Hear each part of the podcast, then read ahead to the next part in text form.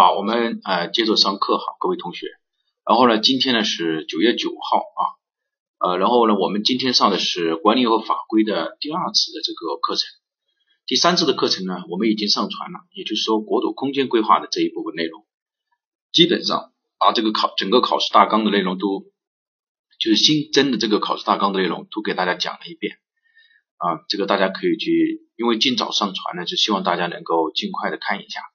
好，我们接下来呢讲今天的课程。首先呢，我非常感谢大家教师节给我发的这个呃问候啊，我觉得非常的谢谢大家。就是我们这个啊这么一个团体啊，大家能在这种特殊的日子能记得我啊，这个真的让我是很感动的啊。我们说人生芳芳华啊，我们相知人生，甚至我们彼此还不啊是相识。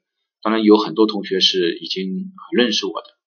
然后呢，我特别感谢一下这个一四年啊、一七年、一八年啊，还包括一九年的这个同学，那到到现在今年还发来这个信息，我真的很谢谢大家啊。呃，只要大家认为学到了真的东西，我就觉得很高兴啊。谢谢你们啊，谢谢你们啊，谢谢你们。我我特别的这个感谢一下啊啊，甚至有同学也说，呃，他说呃，老师有很多人说你呃是一个大忽悠，其实老师呢，我倒不在乎这种。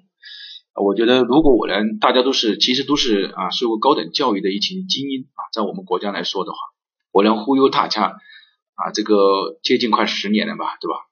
那我觉得我的智商该有多高才能忽悠大家，对吧？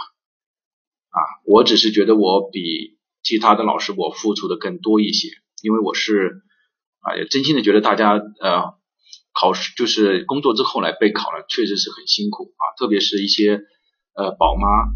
啊，家里面带娃娃，也有工作，还有很多的家庭琐事，所以呢，我觉得我宁可自己辛苦一点啊，我其实就是这样一个想法，没有其他的想法，我就是希望我尽量讲多一点，我把我自己知道的东西和大家一起交流，希望对大家有所帮助。其实我的想法其实就是这样的，很简单的，所以有些时候我觉得自己都很啰嗦啊，啊，我在朋友圈里面呢，啊，我也说过，对吧？我平时我不太讲话的。因为我的话都和大家讲掉了，然后呢，最高兴的是我儿子啊，他觉得我爸爸这个人，嗯，并不讲话，对吧？也不像其他家里面的家长那么啰嗦啊。我再谢谢一下大家，我真的，我我真的很感激大家啊，真的很感激大家，谢谢谢谢。好，我们开始上课吧。嗯，啊，呃，我们今天呢上我们这个第二次课程啊，这个第二次课程呢，我们主要的讲的是一法两条例。呃，为什么我们嗯还要讲啊？这个微信号啊，大家还是要加上你的学号啊，学号加上这个呃电话号码啊，学号加上电话号码，这样的话呢，助理才会验证通过。呃，一法两条例啊，这个地方的老师呢，我也觉得很啰嗦，但是为什么我还是要这样讲呢？其实我真的是很担心大家没有复习到点上去啊，所以呢啊，你看这个。我我觉得我们的课时呢，我觉得够与不够啊，我觉得都无所谓。原因是什么？原因老师觉得我可以多讲一点，也可以啊。只要大家呢能，第一是学到东西啊，确确实实学到东西。第二呢是能通过考试。呃，城乡规划法呢，我觉得我们因为今年呢没有没有在精讲班的时候，我们没有太多的去展开来讲。大家听了一九年的，但是我还是不放心呢，我还是想结合今年的我们再讲一讲。然后呢，一法两条例。土地管理法呢，今年讲的很细啊，原理法规都讲过几次啊，甚至讲座的人也也给发给大家来听了啊。这个讲座呢，其实版权啊并不在我们这边哈，那么是啊是是是有一定的费用啊，就去买就拿过来的。然后呢，希望大家呢还是认真听啊。呃，如果你确实对城乡规划法已经很了解的，那么就拜托您啊，就是说你这个地方可以忽，就是可以稍微的忽略一点。啊，考虑一下大家这个感，这个大大家的这个进度，好，谢谢哈。好，我们来看一下城乡规划法哈。第一条呢，就是说为了加强城乡规划的管理，协调城乡空间布局。呃，为什么我们还要讲这一个呢？因为城乡规划法它实在是过于重要，然后新的国土空间规划法又没有出来。呃，若干意见的话呢，我们已经讲的讲的很多了啊，若干意见讲的很多了。那我们的目的是为了什么呢？就是要把整个考试大纲的内容，我们要把它完整的要一定要理解掉。大家有没有发现，经纬的我们授课的原则是什么？其实就是把考试大纲，因为我们觉得大家其实都没有太聪明的人，也没有说太笨的人，我们就是把所有的知识点踏踏实实的啊学好。好，那么这个呢，第一条呢，它指的是这个制定本法的目的啊，它的目的呢，其实就是根本目的是为了改善人居环境啊，这个是根本目的。直接目的呢是协调城乡空间布局啊，这个它的直接目的就是为了这个加强城乡规划管理和协调呃城乡空间布局，根本目的是为了改善人居环境。第二条啊，这个是很重要的一条，制定和实施城乡规划，在规划区内进行建设活动，必须遵守本法。这个是第二条，为什么我说这一条很重要呢？这一条就相当于我们前面上一节课讲的，呃，我这个这个叫什么？这个法律规范当中的法律规范要素当中的这个假定啊，这一条就相当于是我们规范当中的假定啊，假定，也就是说假设啊，然后呢就是什么处理吧，处理之后就是什么，就是制裁，对吧？这个相当于是假定啊，这是第一个，第二个。呃，其实我我都建议大家认真听一下，因为老师可能每一次我对城乡规划法的理解，也是针对当年的这个考试范围来给大家讲的哈，也会结合当年的这个情况来给大家讲。第二个，这个规划区里面有没有说城市规划区还是乡规划区？没有，就说城市的规划区和乡和村庄的规划区它都适用的。因此呢，在实务当中有一道题目，很多同学说，他说老师这个章进郊区，那么他应该是颁发乡镇建设规划许可证了。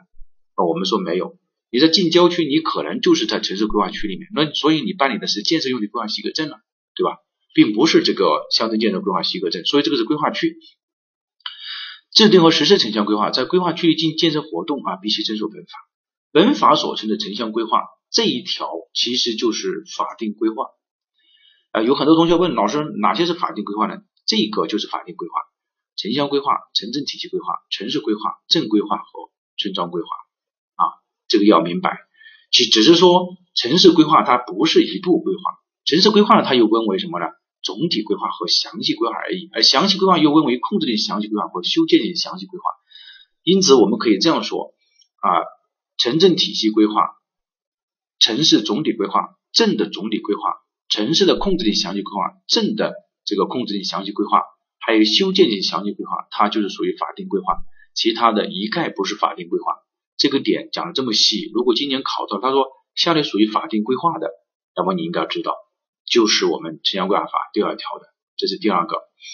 还有一个就是，你看，呃，是不是？你看本法所称的规划区是指城市村和村庄的建成区，以及因城乡建设发展需要必须实行规划控制的区域。这个地方，这个地方是建成区啊。这个地方如果考试考到了的话，就是建成区，这个一定要记得。不是规划区，不是建设用地，是指的是建成区啊。第二个考点，第三一个老师需要和大家说的就是说，我们是不是所有的这个镇和村庄都要进行编制城乡规划呢？不是的啊。我们说由县级以上的地方人民政府来根据城乡建设和经济社会发展水平啊，这个是第二条啊。我们看这个条，就说规划区的范围在什么时候划定？在城市总体规划、镇的总体规划、乡规划和村庄规划中来划定规划区的范围啊，这是第二个点啊。第三个点，第二个点呢，我们来看一下，就是第三条。第三条当中呢，我们说他说制定这个规划，那么县级以上的地方人民政府根据当地的经济社会发展水平因地制宜，也就是说，我们可以说不是说所有的乡和村庄规划都要编制村庄规划的。对吧？由谁来确定呢？由县级以上地方人民政府来确定，它是否要编制乡规划和村庄规划。因此，在二零一九年原理的有道题目当中，他就说了，他说由呃这个呃乡和村庄的整治由什么？由乡镇人民政府决定。那么这个就是错误的啊，是由县级以上人民政府来确定啊，这个就是它之所在啊。然后呢，第七条。经依法批准的城乡规划是城乡建设和管理的依据。也这个地方，那么是不是所有的城乡规划它都是属于呃城乡建设和管理的依据呢？并不是的啊，一定要是经依法批准的才是。那么哪一些才是呢？我这个地方还要举个例子，比如说这个地方如果说是产业规划的话，比如说我们在日常的这个呃实际的这个过过程当中啊，有很多，比如说我批准了一个产业园区的规划。或者我批准了一个啊，这个叫什么？一个理由规划，我们能不能说这个一定要遵守这个理由规划呢？啊，我们说从城乡规划法来说的话，理由规划并不是属于我们城乡规划的范畴，也就是说它本质上是没有法律效力的。那所以呢，这个呢，我觉得提醒大家哈。那有人说，老师，城乡规划是什么？城乡规划就是第二条啊，这个是第七条啊，老师说的很很详细了哈，是经依法批准的才是的，两个依法批准，还有是城乡规划我们才是。然后呢，第四一条，第四一条呢，指的是它制定的原则，制定的原则当中呢，我们来看一下哈，城乡统筹、合理布局、节约土地、集约发展，这个是。最近几年呢，提的越来越紧的啊，就是说十九大之后，这个已经提的很紧了啊，所以，大家要知道啊，呃，然后呢，就是你看，改善生态环境啊，促进保护耕地等自然资源和历史文化遗产，以及公共安全和公共利益，像这样的，在我们整个的这个呃，为什么我们要画这几条呢？在我们整个的这个复习过程当中，这个就是我们的语境啊，大家一定要记住。比如说绿色发展、生态发展、节约发展、集约发展、公共安全、公共利益、防灾减灾，这个呢就是属于我们的我们的什么？我们的语境啊。第五条啊，城市整城市总体规划、镇的总体规划以及乡规划和村庄规划的编制啊，也就是说这几个规划的编制应当依据国民经济和社会发展规划，这是第一条，并与土地用总体规划相衔接，这是第二条。我们说这个地方啊，我们。我们现在讲的概念，所有的概念当中，我们不要去参差这个国土空间规划这个概念在里面哈。就是国土空间规划如果考到了，我们就按照国土空间规划来作答；如果他抽题抽的是城乡规划，那我们就按照城乡规划这个作答。这个首先声明这一点哈。那么因此我们这个要说清楚一点，依据的是国民经济和社会发展规划，也就是说国民经济和社会发展规划相当于是它的类似于像它的一个上位规划一样的，对吧？这个是它的依据。和土地用总体规划是衔接，也就是说总体规划和土地用这土地用规划是平级的关系啊，是平级的关系啊，这个是第五条。第六条就是要纳入本级财政预算啊，这个钱是从哪里出？因为在江西的时候，他已经出了一个啊，就是如果你不属于我指定的这个城乡规划，那么你就不能获得这个财政的这个预算啊，所以这个地方呢，我觉得今年我就把也提醒一下大家啊。好，第八条啊，城乡规划的组织编制机关，这个地方呢，老师要说明一点哈，呃，应当及时公布经依法批准的城乡规划。首先，但是呢，法律和行政法规规定不能公开的内容除外啊。这个呢，我们首先第一个，城乡规划的组织编制机关不是编制机关，比如说编制机关指的是规划院啊，指的是设计单位，而组织编制机关指的是政府部门，比如说啊，人民政府。城乡规划主管部门，这个是第一个。还有一个要知道，一定是组织编制机关就公布，不是审批机关就公布。如果考试考到说城乡规划的审批机关应当及时公布经依法批准的城乡规划，就是错误的。这个当考试考到了是城乡规划的审批机关来公布依法批准的城乡规划，它就是错误的。这个是第三个点。然后呢，其实有一些规划呢，我们说是不能公开的啊，有一些内容是不能公开的。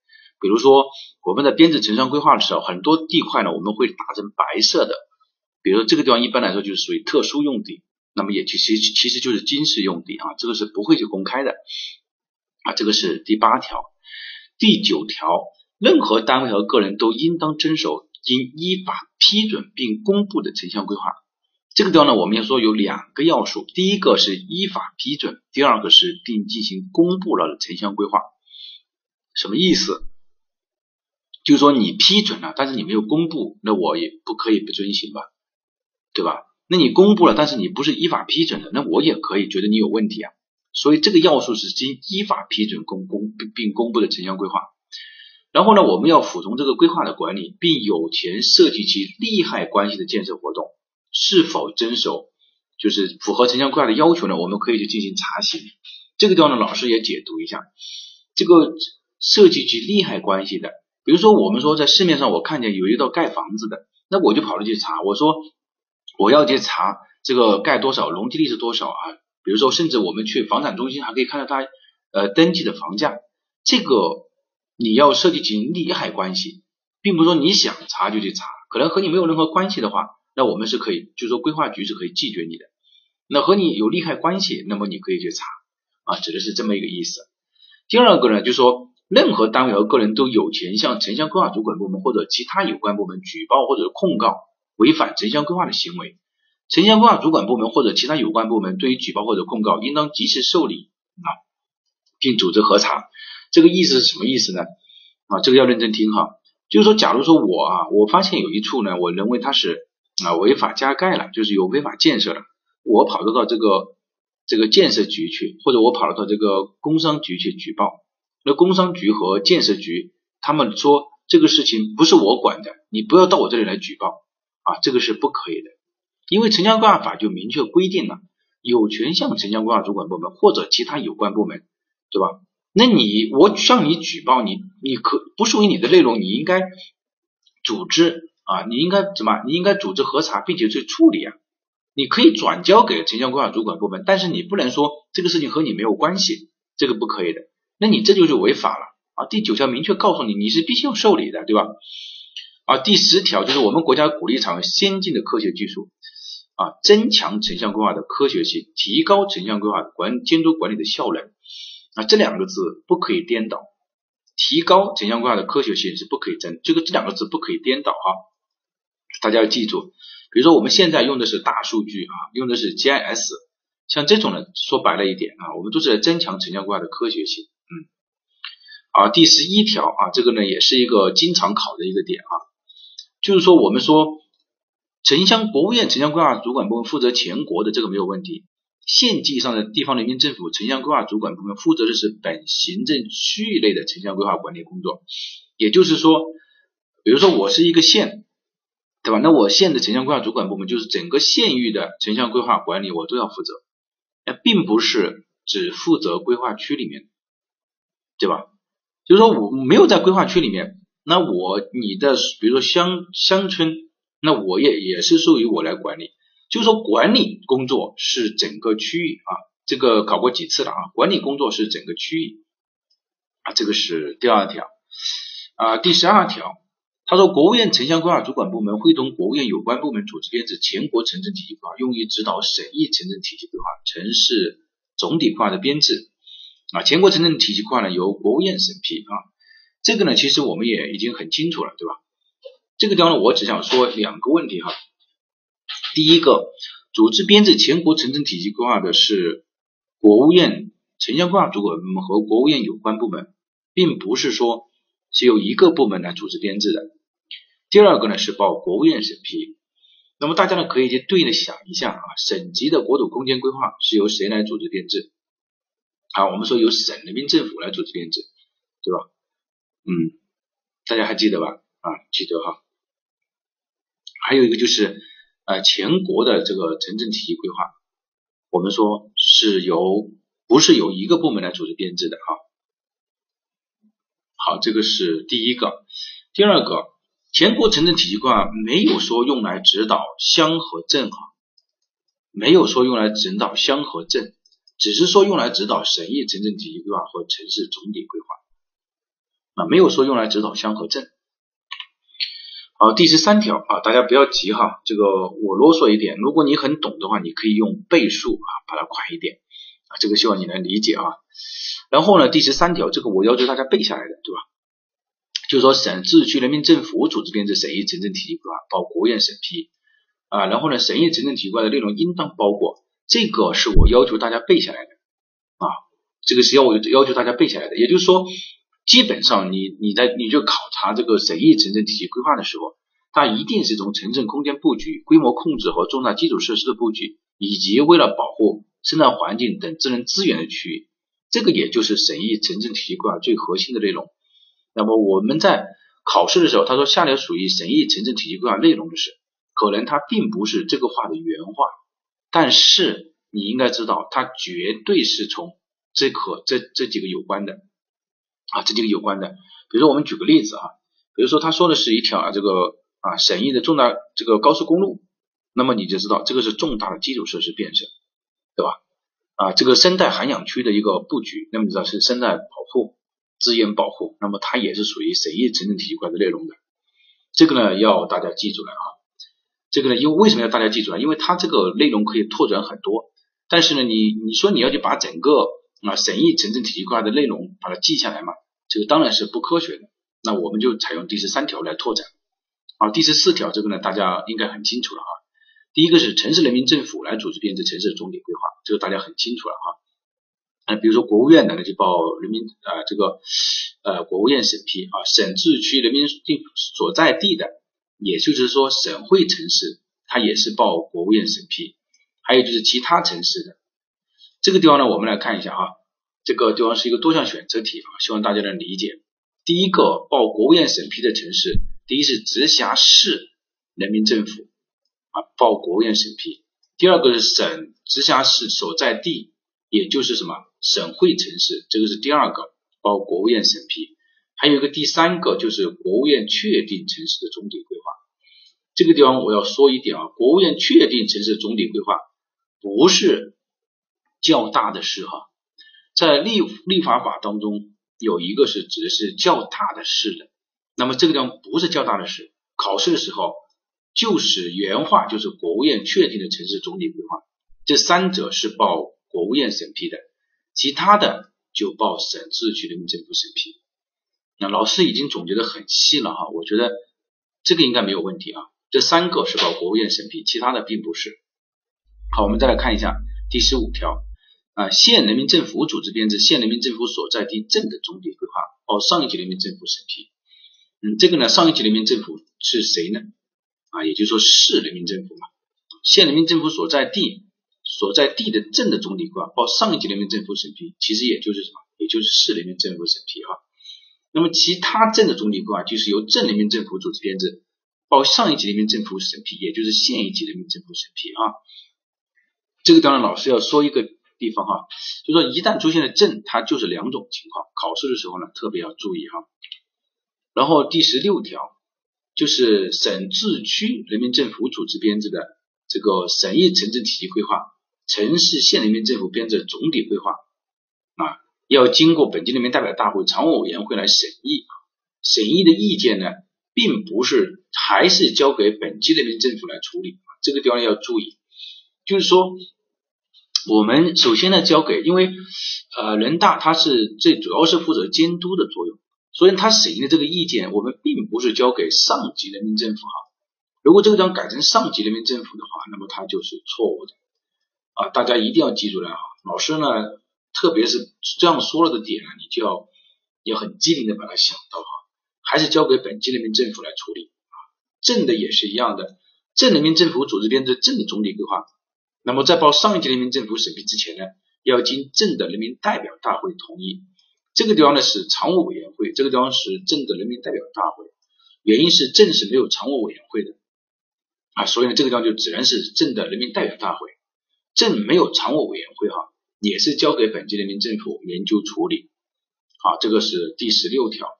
然后呢，出了这两条之后呢，我我我觉得我还是要总结一下，嗯，就是说我们说从法律的层面上来说的话，我们只只有省议城镇体系规划和全国城镇体系规划，啊，只有这两个城镇体系规划，这个是法定的规划。而所谓的什么有有没有市议城镇体系规划呢？我们说从专业的角度来说的话，是有适宜城镇体系规划的，但是从我们国家就是法定规划的角度来说，是没有适宜城镇体系规划的。因为适宜城镇体系规划它本质上只是总体规划当中的一部分。那么你看城乡规划法当中出现过适宜城镇体系规划吗？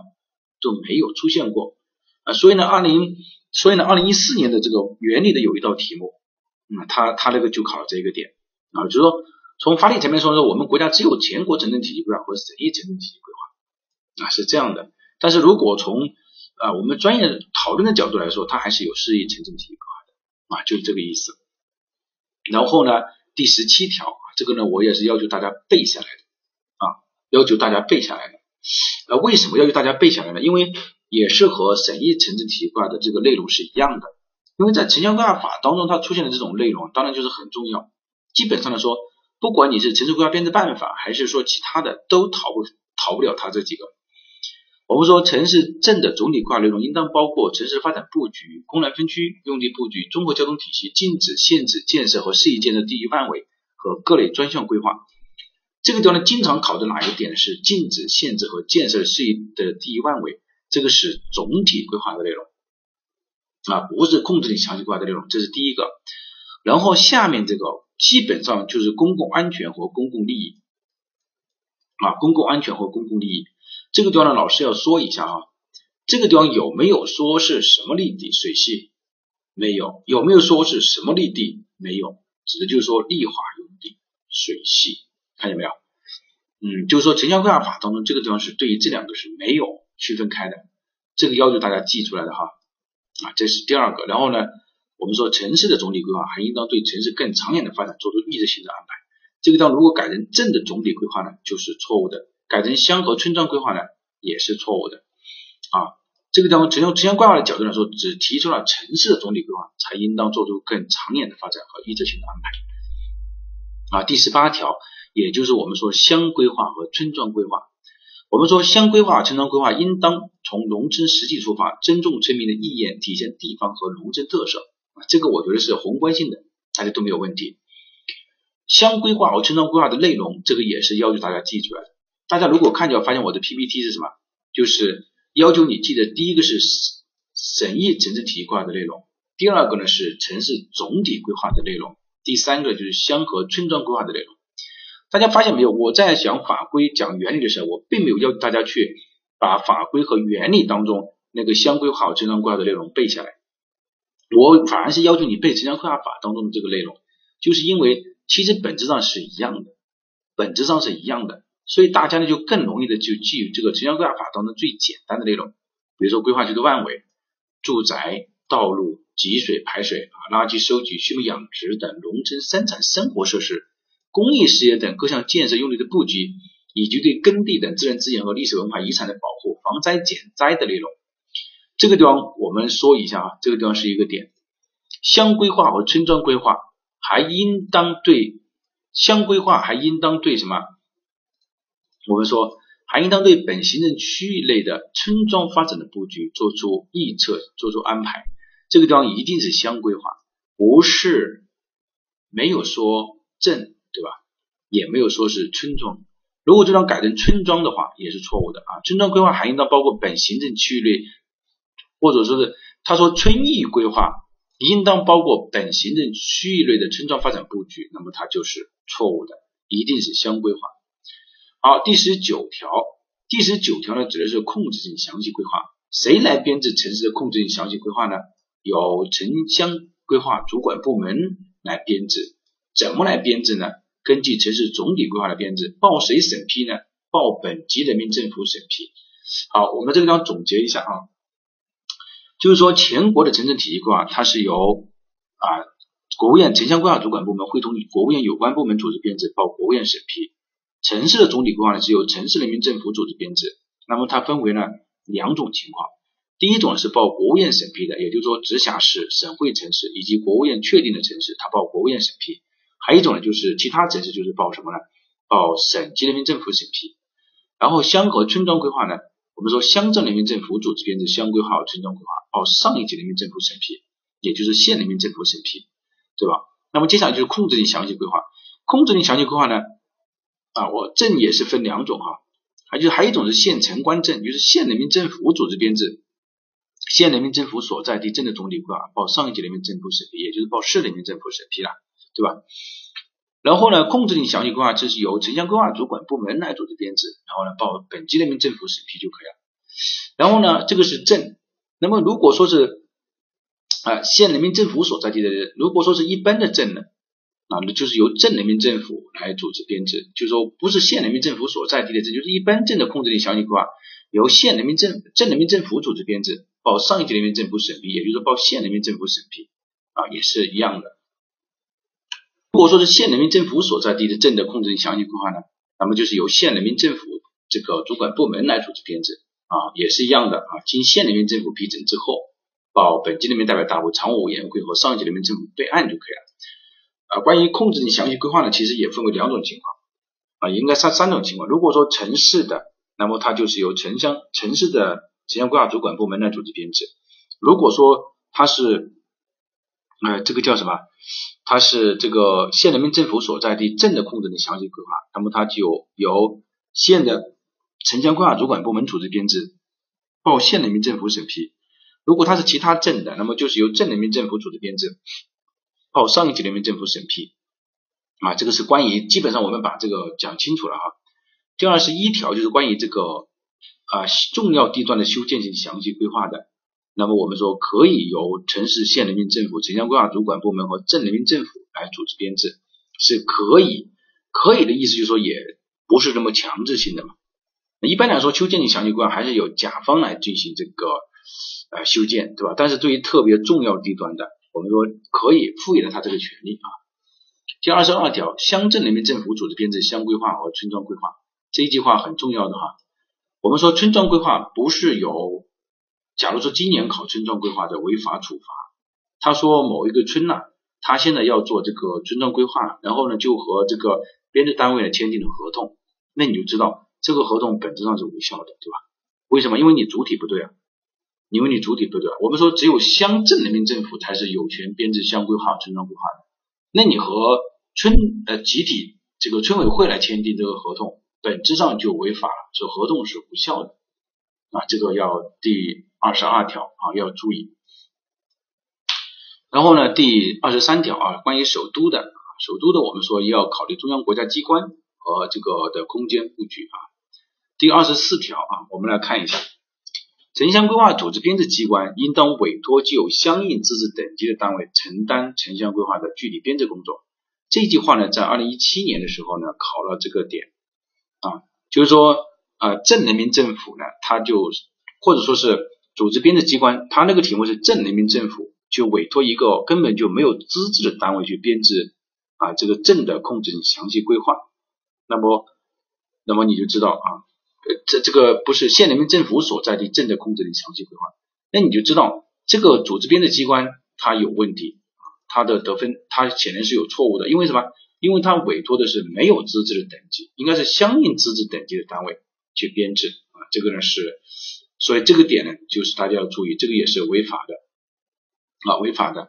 第二十五条，那我们说编制城乡规划啊，应当具备这种资料，这个当然是的。如果没有这些资料的话，我们也没有办法去编制城乡规划。这个核心在这个地方，就是有些时候我们需要这些资料，比如说我需要勘察啊、测绘啊、气象啊、地震，然后然后就踢皮球了，对吧？然后现呃这个。这个叫什么？就会呃有有些时候乡里面就说我没有，或者说是其他部门就说我没有。但是这样的话，如果皮球踢来踢去的话，那我们到底作为编制单位来说的话，那我们到底问谁要呢？那么他法律上直接告诉你了，县级以上的地方人民政府的有关部门，他要他有这个义务是提供这个的。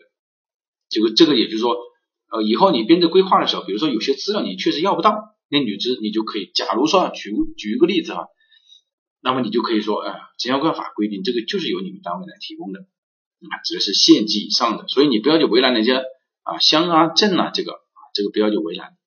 第二十六条，城乡规划在报送审批前，这个地方呢，我说一个简单的例子，这个地方没有说啊是哪一种规划，也就是说，就修建性详细规划啊，包括这个控制性详细规划。总体规划，它都在报送审批前，组织编制机关要将草案予以公告。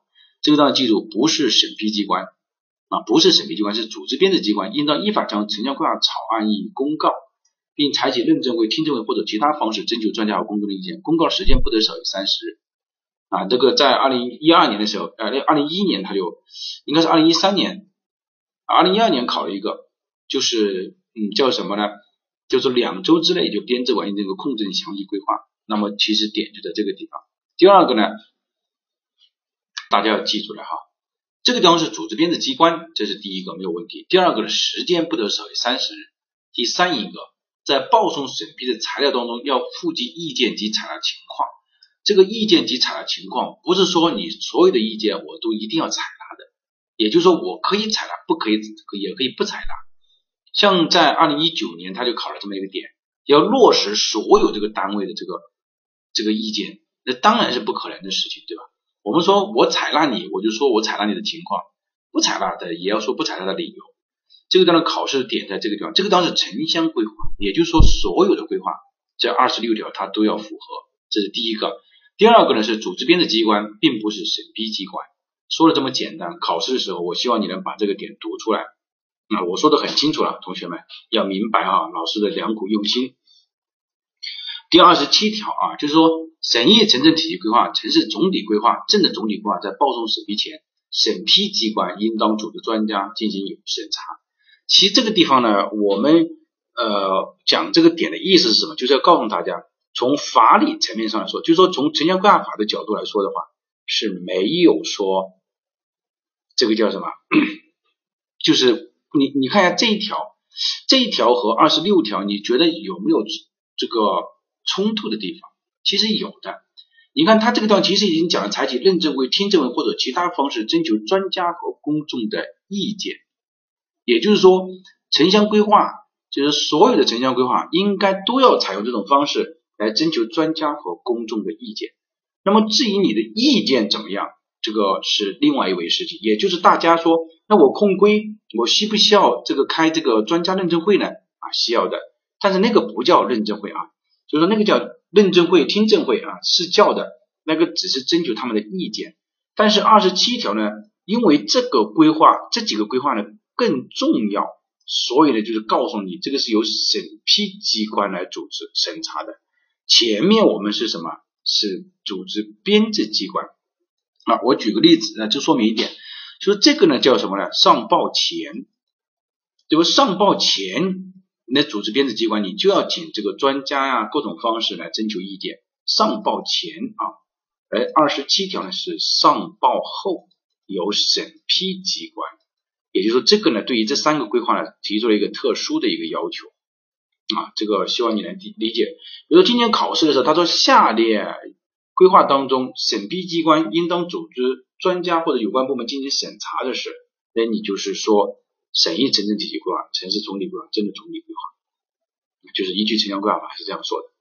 好，我们来看一下第二十八条，因为对于你整个，比如说控制力详细规划来说。你就在报上报之前，你把各种意见，还有就是你组织专家，然后呢，你把这个意见就上报，呃，上报给这个啊这个，比如说你上报到本级人民政府，本级人民政府可能其实请专家来看一看，征求一下意见啊，或者说是呃他也可以不请审这个，就是直接批了啊，并不需要拯救，因为法律上层面赋予的就是这三个规划必须要审批机关。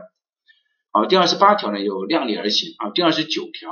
我们说城市的建设和发展应当优先安排的这基础设施和公共服务设施啊，妥善处理新区开发和旧区改建的关系，然后要兼顾进城务工人员和农村生活生产需要啊。总而言之，就是要按安排公共性的和公益性的啊，公共性的和公益性的这个地方呢，我们在一九年一九年考了几次啊。他说，应城市建设发展应当优先安排商业设施。商业设施不等于公共设施，公共服务设施当中，我们说有，当然有一部分我们说是属于商业的，但是还有就是基础设施，对吧？我们说优先的是安排的是这个，并不是优先安排的是商业设施。这种说的一说的话，就把整个意思都换掉了。我们一定要知道一点啊，城乡规划是一个公共政策平台，并不是一个商业平台啊。所以呢，它你看它都是优先安排的什么供水、供电、排水、广电、通信、卫生、幼儿园啊，像这样的设施。考试的时候一定要清醒啊。第三十条啊，在城市新区的开发和建设当中，应当合理确定的是建设规模、时序，充分利用现有的市政基础设施和公共服务设施，严格保护自然资源和体现地方特色啊。这个这个点在二零一七年的第一题当中，实物就考了这个点。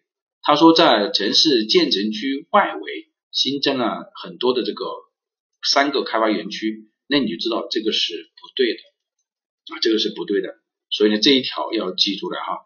这个那毫无疑问啊，这个当然它很重要。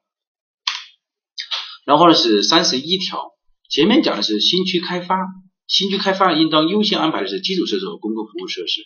然后呢是旧区改建，旧区改建呢应当要保护历史文化遗产和传统的风貌。这个我觉得大家啊，经过这种学习，这个已经没有问题了哈，都知道这个点是很重要的。然后呢，三十二条，三十二条当中呢，如果我们涉及到这个保这个城市建设和发展当中，如果涉及到风景名胜资源呢，那我们应该怎么办啊？我们说，对于风景名胜资源的话，要统筹安排风景名胜区及周边乡和村镇的建设。这个地方为什么我打了红色的呢？啊，我们要希望你要理解就是说，我们风景名胜区的这个规划的过程当中，是要涉及到周边的乡和村庄的建设的。而这个涉及到就是要看它这个村和这个建设是否对风景名胜资源有影响。好，我们举个例子哈，在二零一一年的这个题目当中，他说，嗯，那个第一道，他那个在风景名胜区里设立一个重点镇。那我们就说这个可能就有问题了，啊，你这个镇还是开发建材的，那这个当然就是有问题。所以我们有有权有义务是确实要对周边的乡河村庄呢进行一个很好的规划建设，但是要看他们之间的一个融合度啊。其实我说的就是这个意思啊。那么我们前面讲的就是说，第一个是新区的建设，城市的建设，那么应当优先安排的是什么？第二个讲的是新区的开发和建设。应当优应该当怎么办？第三个讲的是旧城的改造，我们说主要是保护，还有一个就是什么啊风景名胜资源呢啊对三十三条城市地下空间的开发和利用，我们说应该遵循什么是综合开发合理利用，这两个不可以颠倒，就是不可以说合理开发综合利用不可以，只能说综合开发合理利用。如果说是综合利用的话，那还得了？那综合利用的话，也就是说。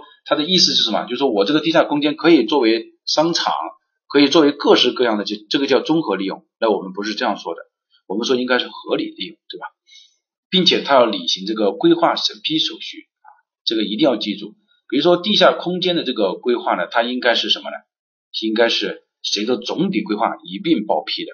而如果说是地下空间的，就是说呃，如果说是地下空间的建设规划的话。那么就应该是报本级人民政府审批就可以了，所以呢，它这个审批的手续是不一样的啊，审批的手续是不一样的。好，第三十四条，三十四条呢，我这个地方呢给大家打了几个点，城市县镇人民政府应当根据城市总体规划、镇的总体规划、土地利用总体规划和年度计划以及国民经济和社会发展规划，制定近期建设规划。这个地方呢，我为什么要把这个重点答出来呢？如果他问你说今年出的这么一个题目，他说，呃，下列作为近期建设规划，下列应当作为近期建设规划编制的依据的是，那么你就应该知道，第一个总体规划，第二个土地利用总体规划，第三个年度计划，第四个国民经济和社会发展规划。五，这就相当于是一个多项选择题了。啊，老师已经说的很详细了哈，就说如果他他问的直接说说，他说应当作为经济建设规划这个。编制依据的是，那第一个就总体规划，第二个就是城市的总体规划，第二个是土地利用总体规划，第三个是年度计划，第四个是什么？及社会经济和发展规划。然后呢，报总体规划的机关呢去备案啊，这个地方呢要知道，它并不是报总体规划的审批机关去审批，报它备案就可以了，报它备案就可以了。然后呢，经济建设规划，应当以啊我们说，重要基础设施、公共服务设施和中低收入居民住房以及生态环境保护为重点，明确晋级建设实际发展方向、空间布局啊，为五年啊，晋级建设规划为五年。打绿色这几个字，我从来没有要求大家背的，我今年要求大家背一下啊，我今天要求大家背诵一下啊，关于这个经济建设规划的这几个内容，因为它可能会考到，就这么说吧。我们再往下讲啊，第三十五条。三十五条呢，主要是说的哪些用途性质是不能改变的。这个呢，我觉得大家可这个当然是城乡规划所确定的哈，也就是它包括控规、总规啊、城镇体系规划，像这种就告诉你它不能去变更它的用地性质。这个地方我们来看一下哈，铁路、公路、港口、机场、道路、绿地这些呢，我们觉得这个铁路、港口这个肯定不会啊，这个当绿地，我们说不能去。更改它的用途，但这个绿地呢，我们说它没有明确说是什么绿地，对吧？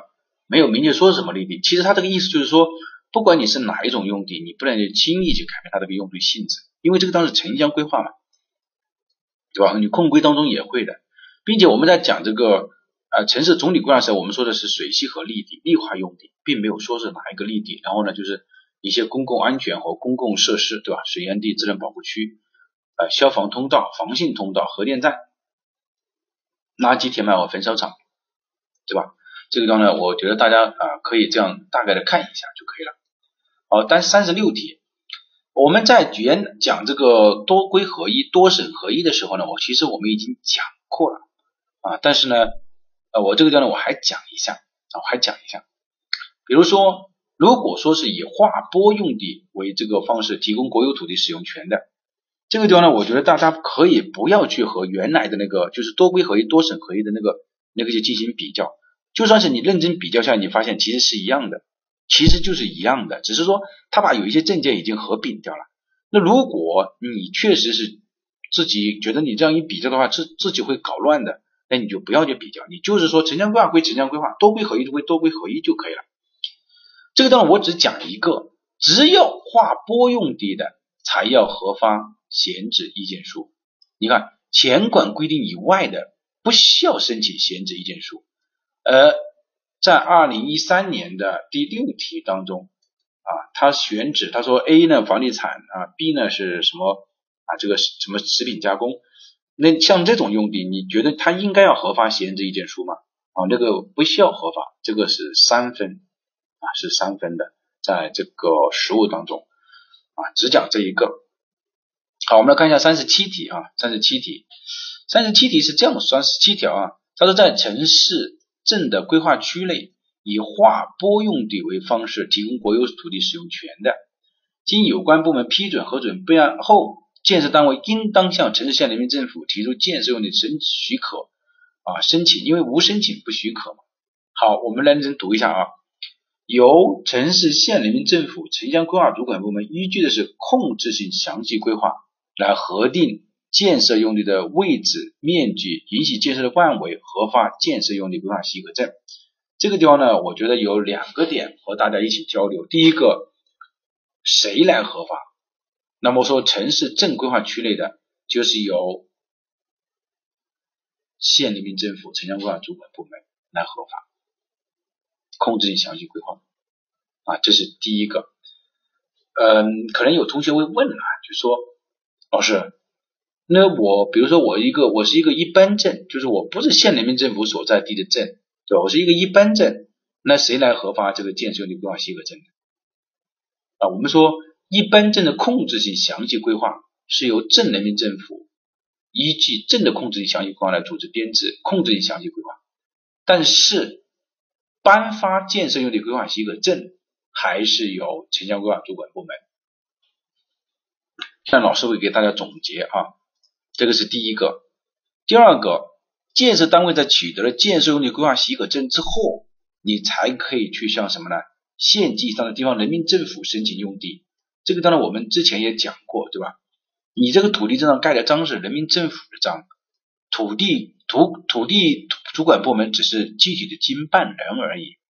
从这个点呢，我们也可以说知道一个点哈，就是是先办理了建设用地规划许可证之后，先办理了建设用地规划许可证之后，再去办理土地证的，对吧？这个应该没有问题吧？再去办理土地证的，所以呢，这个点呢，大家要。记住啊，这是第一个。那如果说是以出让方式提供国有土地使用权的呢？那我们说，在签订了国有土地使用权之前，我们要依据控制性详细规划来提供位置使用和开发强度作为规划条件，对吧？好，这个点呢，我们来看一下，如果你整个地块没有确定规划条件的，那你整个土地不得。出让这个土地使用权啊，两个进行一个对比。那么一个呢是划拨，一个是出让。划拨呢是依据控制性详细规划啊来核定的是位置、面积和允许建设的范围，然后核发建设用地规划许可证，然后办理土地证。划拨的话呢是先在土地合同出让出让之前，我先确定规划条件，对吧？先确定规划条件，确定了规划条件之后。啊，我们来看一下啊，这个地方有变更的，确定了规划条件之后，那么是不是确定了规划条件之后啊，规划条件啊，大家看啊，规划条件，然后呢，你加上你签订的土地合同，因为你这个规划条件是在之前嘛，那么就是合同，合同之后呢，我拿到了这两个之后，我就什么呢？用地许可证，嗯，去获得用地许可证，用地许可证之后呢，再去获得土地证啊，土地证啊，整个程序来说的话，就是土地证还是在建设用地规划许可证之后。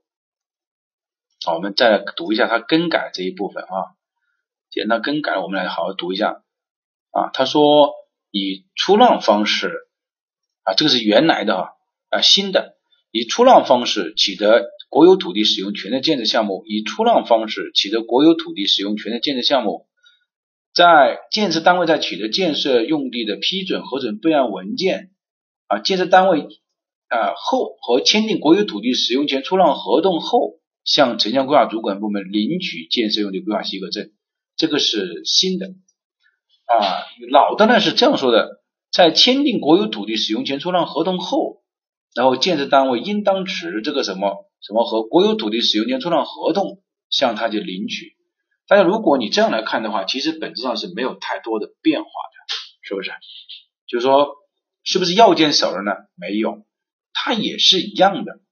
建设单位应当持这个批准核准备案的文件和国有土地使用权出让合同。那么原来的呢，也是一样的，在取得了，看见没有？在取得了建设用地批准核准备案文件。和签订国有土地使用权出让合同，唯一的点呢，其实在这个地方，这个地方是要求你取得了这个之后，你加上签签订了国有土地使用权出让合同去领取，这个地方没有说你取得了，也就是说，默认的情况下就是认为你签订了国有土地使用权出让合同，那么这些呢，政府就应该要给你，你看建设单位应当持。也是我直接就值了，并不说是要求你取得了之后减少了约束性的条件，相当于是减政放钱了，本质上其实没有太大的变化啊。这个是老师给大家解读。好，来看三十九条哈，如如果规划条件他说没有纳入到国有土地使用权出让合同的，也就是说，那你其实你如果连规划条件，比如说容积率、建筑密度，你这个都没有纳入到国有土地使用权出让合同。那你这个出让合同，那你怎么算土地出让金？对吧？连土地出让金都没有的话，那怎么这个合同，这个国有土土地的使用权出让合同当然就是无效的，对吧？这个地方就是简单的说无效，不可以说该国有土地使用权出让合同应撤销，该国有土地使用权啊什么呃，比如说要要弥补要增补这个规划条件，这个都不是的，就是严格的说无效就可以了啊。然后呢？你看，对没有取得建设用地规划许可证的建设单位批准用地的，那么撤销有关文件，占用土地的应当及时退回，给当事人造成损失的应当予以补赔偿啊。这个地方呢，说一个啊什么意思呢？就是说，比如说我我通过违法的手段，就是我是一个规划局的这个局长，我他没有取得这个建设用地规划许可证啊，我我是土地局的局长啊，他没有取得建设用地规划许可证，但是呢，我就把这个。用地呢，给他给他去用了，并且他在上面盖了房子了。那么你看这个时候怎么办？由县级人民政府来撤销我的土地局的这个批准的有关的文件，对吧？如果你占用土地的，那么你就应该把这个土地退回退回给这个人民政府。但是有些时候是这样的，就是说。因为我你你你我拿到了土地证嘛，就是对于没有取得建设用地规划许可证的建设单位批准的用地，就是我拿到了土地证，那我也在上面盖了房子了。这个时候对于我来，国家对于我来说应该怎么说呢？你要对我进行赔偿。三十九条呢，我们为我为什么解读的这么细呢？就是因为现在新的土地管理法出来了，对吧？新的土地管理法，大家一定要去啊认真的听老师上课讲的内容的哈。这个是没有没有什么问题的。我讲这个的话的意思就是说，假如说今年如果实务第七题啊，它出现这种情况，就是说我没有取得建设用地规划许可证，但是呢，我取得了土地证嘛，也就是说我通过比如说其他的手段，他题目会给一些，我就是我取得了土地证，然后呢，如果说，那么他说应该如何进行处理的问题啊，这个很重要吧？这个很重要啊，很重要。那么他如何进行处理的问题？第一步处理就是由县级以上人民政府撤销有关的批准文件啊。第二步，如果占用土地的，那么我们应该把它退回。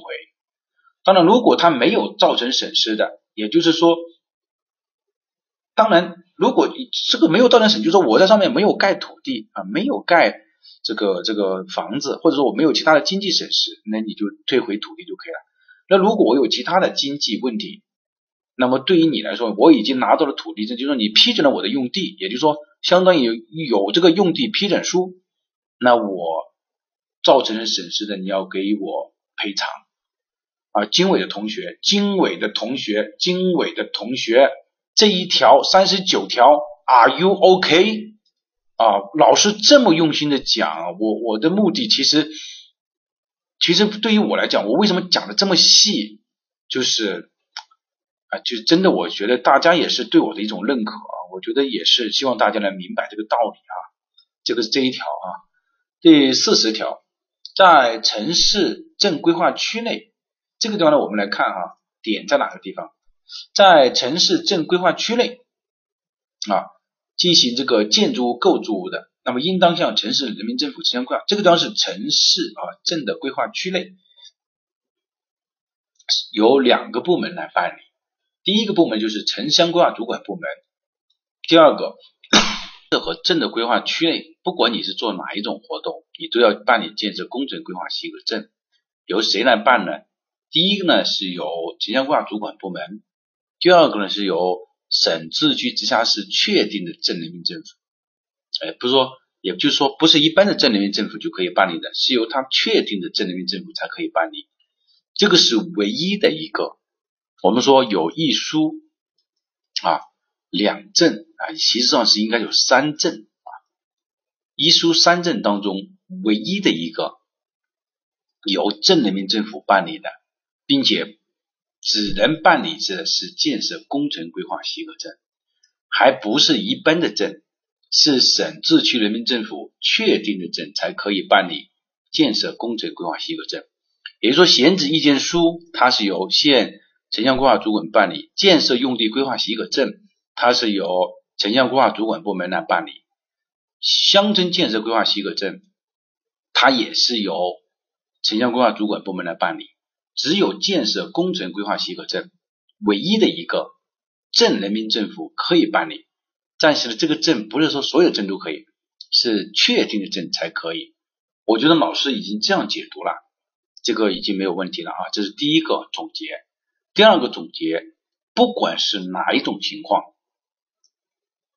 建设用地规划许可证、乡村建设规划许可证，一定是在建设这个在土土地证之前，在土地证之前，而建设工程规划许可证一定是在土地证之后。也就是说，用地许可、乡村许可办完了之后，就办土地证。土地证之后才是建设工程规划许可证啊，这个是总结了啊，这个总结考试的时候，我觉得大家应该很清楚。好，我们来认真的读一下四十条啊，呃，大家也不要嫌老师啰嗦，其实现在时间是很晚的哈，因为老师呢也也其实还是有很多的这个事情，但是我要对得起大家啊，我我就对得起大家对我的信任，所以呃我自己也觉得很繁琐，因为我这个已经很轻车熟路了，但是。因为我怕大家掌握的不踏实啊，不扎实，然后有些信息可能没有获得到。第四十条啊，首先这个是在城市镇的规划区内，这个呢在书本上呢有一道题目，也就是嗯我们嗯真题集的模拟卷第二的一应该是第模拟卷三的一道题目，他就说在这个城市的郊区，在城市的郊区某村庄。就说你城市的郊区，你有一个村庄集体土地，对吧？啊，集体土地，那你就要知道它，对吧？城市郊区的这个地方，它可能就是我们城市镇的规划区了呀。你城市镇的规划区里，你办理的就是建设用地规划许可证和建设工程规划许可证啊，并不是。等一下我们还会讲，如果你是在乡和村庄规划的。这个规划区内，那么你才办理的是什么？是乡村建设规划许可证。等一下我还会来辨析这个点哈。好，我们来看一下，申请办理建设工程规划许可证，应当要有哪些文件？要有有关的证明文件，土地有关的证明文件，其实就是土地证或者是呃批准书、用地批准书、建设工程设计方案总评图。如果说需要你编制修建你详细规划的建设项目，还应当提交修建你详细规划。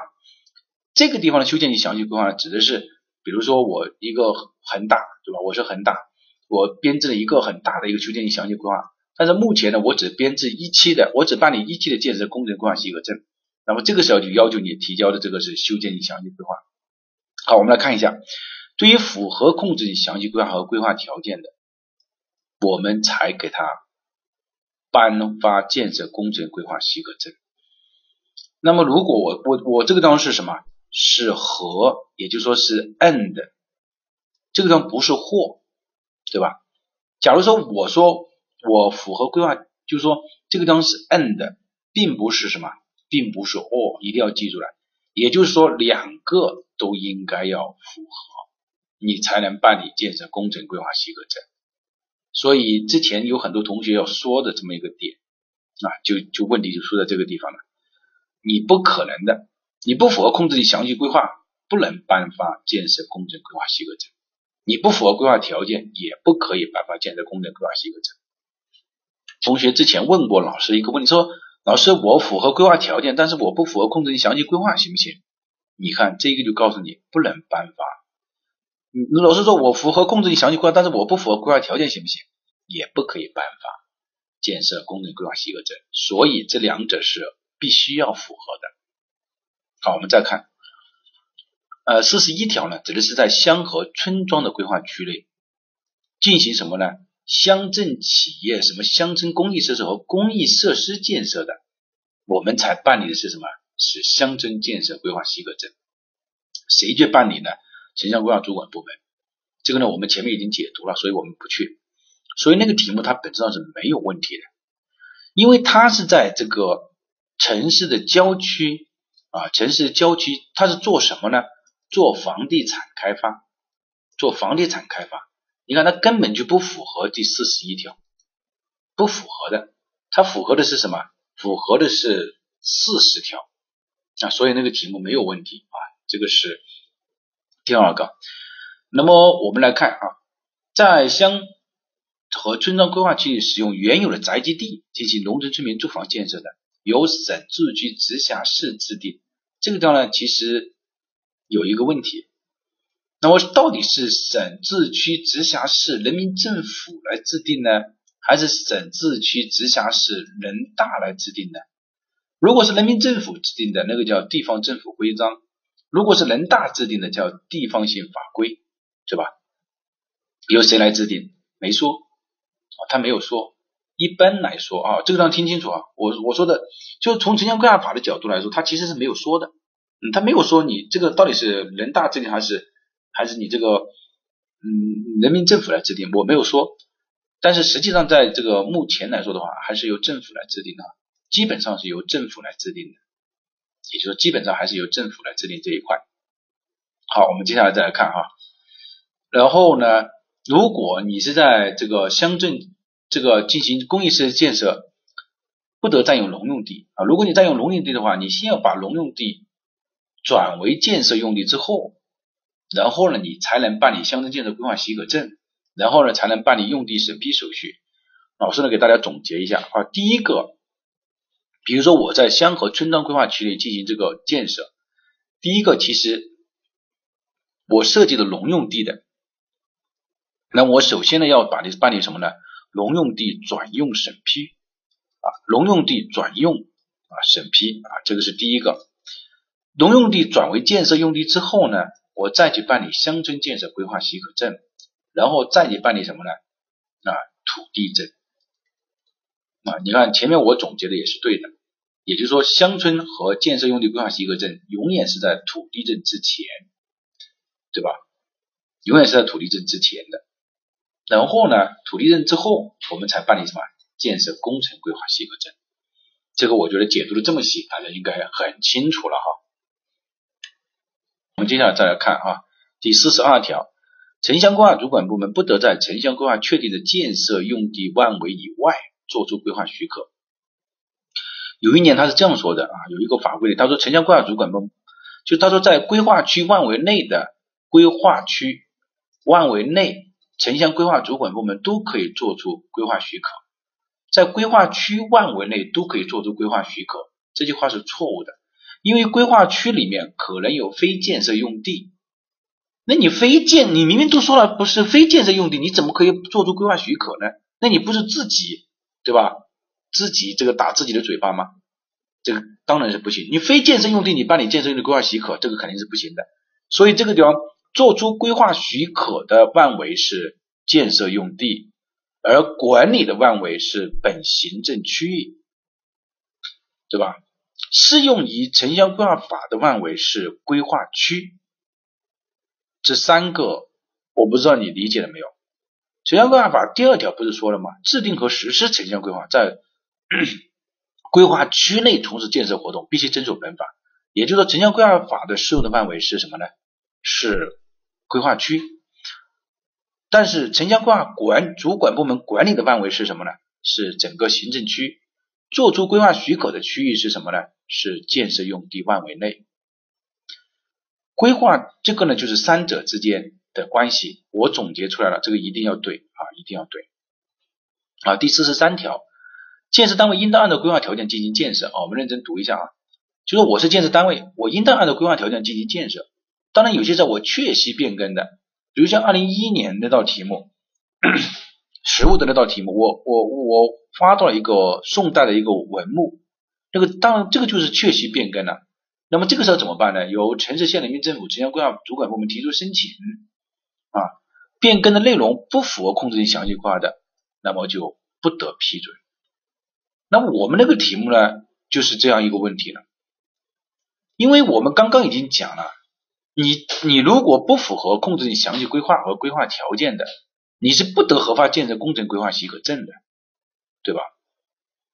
是不是这个道理？那因此，我们前面我们刚刚还讲了，依据控制性详细规划来出具规划条件，所以呢，那道题目，那你把一点五调到一点六。那你当然的前提是什么？你要符合控制性详细规划，而规划条件就是依据控制性详细规划来的。那么，所以呢，我们说就应该要什么？先修改控制性详细规划，好，先修改控制性详细规划，然后呢，再修改规划条件，然后呢，再修改这个嗯修建性详细规划啊，修建性详细规划，这个地方是控制性详细规划。啊，这个呢，我也说一下啊，这个我们到时候再来讲吧。啊，就是这这这三个步骤啊，先修改控规规划条件，然后再修改修建详细规划。这个题目说的很清楚，因为你不符合规划条件，你不符合控制性详细规划，那是不等批准的啊。然后，如果我们批准了之后，我们应该怎么办呢？我们还应该将这个批准后的这个变更后的规划条件要通报同级的土地主管部门，并进行公示啊。这个我们已经说过了啊，要因为你要重新算土地出让金嘛，你要重新算这个土地的价格嘛，所以你要把这个给这个什么，给这个土地主管部门。第四十四条，第十四条就是在这个临进行临时建设的啊，进行临时建设的。我们说呃临时建设这一块呢，呃我们之前在二零一九年就考了这个题目啊，临时建设应当经。就是说临时建设也是要经过批准的，这个没有问题啊。但是呢，哪一些是不能批准的呢？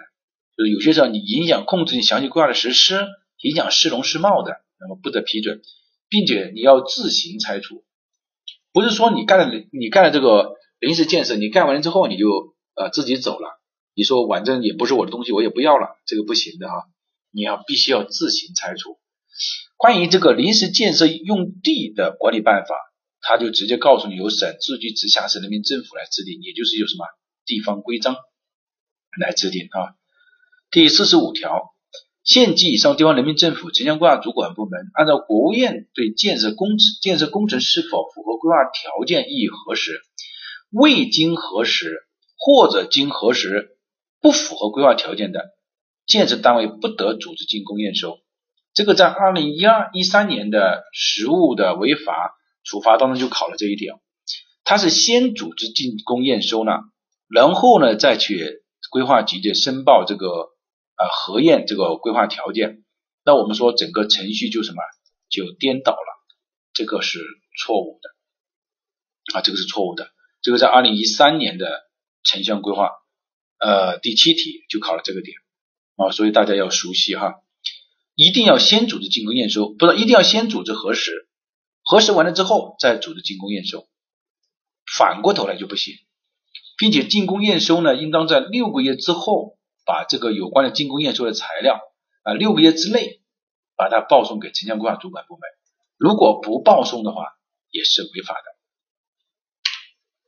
好，第四十六条啊，那么我们说这个呢要进行这个评估啊，这个是组织编制机关。第四十七条就是我们之前在讲国土空间规划的时候呢，也专门讲过。我们说国土空间规划是不是就不能调整呢？不是的，可以调整。第一个就是上级人民政府制定的城乡规划发生了变更，提出规划修改的要求。就是说上，因为你本身就是报上级人民政府审批嘛，那上级人民政府制定的城乡规划发生了变化，然后对你提出了要求，说你这个规划要变更，这个是符合的。第二个就是行政区划调整了。那你也要是符合变更规划的。第三个就是因国务院批准的重大建设工程确期修改的，这个地方就是因国家国务院这个时候就是政府了，就是我们国家最高的行政部门了。也就是说，因国家重大建设工程批改确期修改的，这个地方我们讲过了。如果这张改成省的，那么就是错误的。改成省，就是说因省级重大建设工程需要修改规划的，就是错误的。啊，第四个就是经评估确实修改啊，经评估，就是我我们评估之后发现你这个规划实施过程当中有问题，就要确实要修改的，那么这个要加上去。第五个就是审批机关的其他情况，这个呢其实是一个兜底性的一个回复啊，就是说类似于相当于是其他啊，还有就是规定的其他情况一样的，在考试的时候呢，以它五个选项，一般就是前四个选项啊，一般就是全四个选项。然后呢，他会说一个其他的一个问题啊，这个呢，如果今年考到了国国土空间规划的，要记住了，也是适用于四十七条的啊，这个说的很清楚了啊。考试考到了这个题目如果没有对，你觉得对得起我吗？啊，对吧？对不起我啊。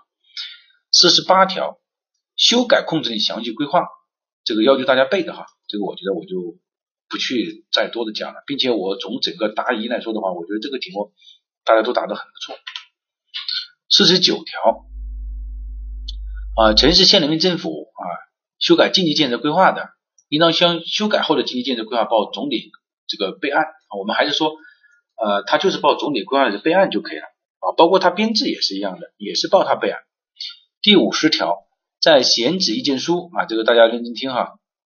第五十条，在选址意见书、建设用地规划许可证。建设乡工程规划许可证或者是乡镇建设规划许可证发放之后，也就是说，反正你这个 不管是你这个证当中的哪一个证你已经发放了，因依法修改给城乡规划给被许可人的合法权益造成损失的，应当予以补偿。这个就是二零一一年啊是第五题，他说的，我发现了一个古墓，他问你说规划条件能否变更？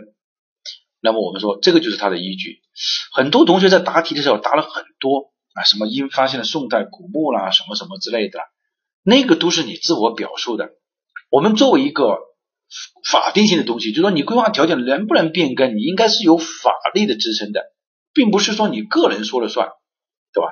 法律就是说你要有法律依据，说白了，法律依据就是第五十条，我是因依法修改给被许可人的合法权益造成损失。所以给予补偿，对吧？看见没有？这个是他告诉你是可以修改的。第二种情况下就是说，经依法审定的修建与详细规划、建设工程设计方案的总评图，你又不得随意修改。如果你确需修改，那么你就要知道了哈。那我们应该怎么做呢？我们应该采取听证会听取利害人关系的意见啊。如果给他造成了这个损失的，我们要给予补偿就可以了。这个呢，就是他这个法理的依据哈。就是说你能不能修改的这个法律的依据就在于第五十条啊。第五十六条啊，其实老师讲的这个都还是就是说基本上是很重要的点啊。第五十六条，依据本法规定，应当给予行政处罚啊，大家认真听啊，这几个点啊，然后呢啊，那依就说依据我应该给予行政处罚的，而有关城乡规划主管部门不给予行政处罚，我应该怎么办？好，举个例子哈，比如说依照这个。依据法律规定，县人民县的城乡规划主管部门呢，应当给可以给他行政处罚。但是呢，这个人呢是我这个啊县城乡规划，就是说是我们县局长的这个表弟。那么县局长的表弟就不给他行政处罚。那么这个时候已经被发现了，我们怎么办呢？有两种办法。第一个就是由上级人民政府，上级人民政府城乡规划主管部门。去责令他做出这个处罚，或者是建议有关人民政府责令给予行政处罚。这个地方大家要明白一个道理哈，不管是上级的城乡规划主管部门，还是他这个有关人民政府，还最后还是要责令其做出行政处罚。就说你不可以直接给他进行政处罚，你发现这个道理没有？好，发现了哈。那么，如果说今年考试的时候，他出现这个题目，他说上级人民政府在检查的时候发现啊，他应当给予行政处罚，但是他没有给予行政处罚，然后他就说上级城乡规划主管部门就直接给了行政处罚，这个时候就有问题了。啊，这个时候就有问题，就说我们不可以这样做，比如说呃，上级城乡规划主管部门就违法了，因为你只能责令他做出，你不可以直接去做出。县官和县管，就是为什么这个地方大家觉得好像不太，这个为什么是这样的呢？因为它城乡规划法第十条已经说了，县级以上的地方人民政府负责本行政区域内的城乡规划管理工作。你虽然是我的上一级，对吧？但是你整个我县管是我，县人民政府城乡规划县管还是我，所以你还是责令其做出。责令其给予行政处罚，不可以业绩，说还是要由我来给。那你可以把我这个我这个局长的位置撤掉啊，然后换一个人来做局长啊，然后你把这个重新做出行政处罚就可以了，对吧？那因为我有渎职的嫌疑在这个地方，啊，这个是五十六条，我解读的应该很清楚了吧，各位同学。好，第五十七条，城乡规划主管部门违反本法的规定，作出规划许可的。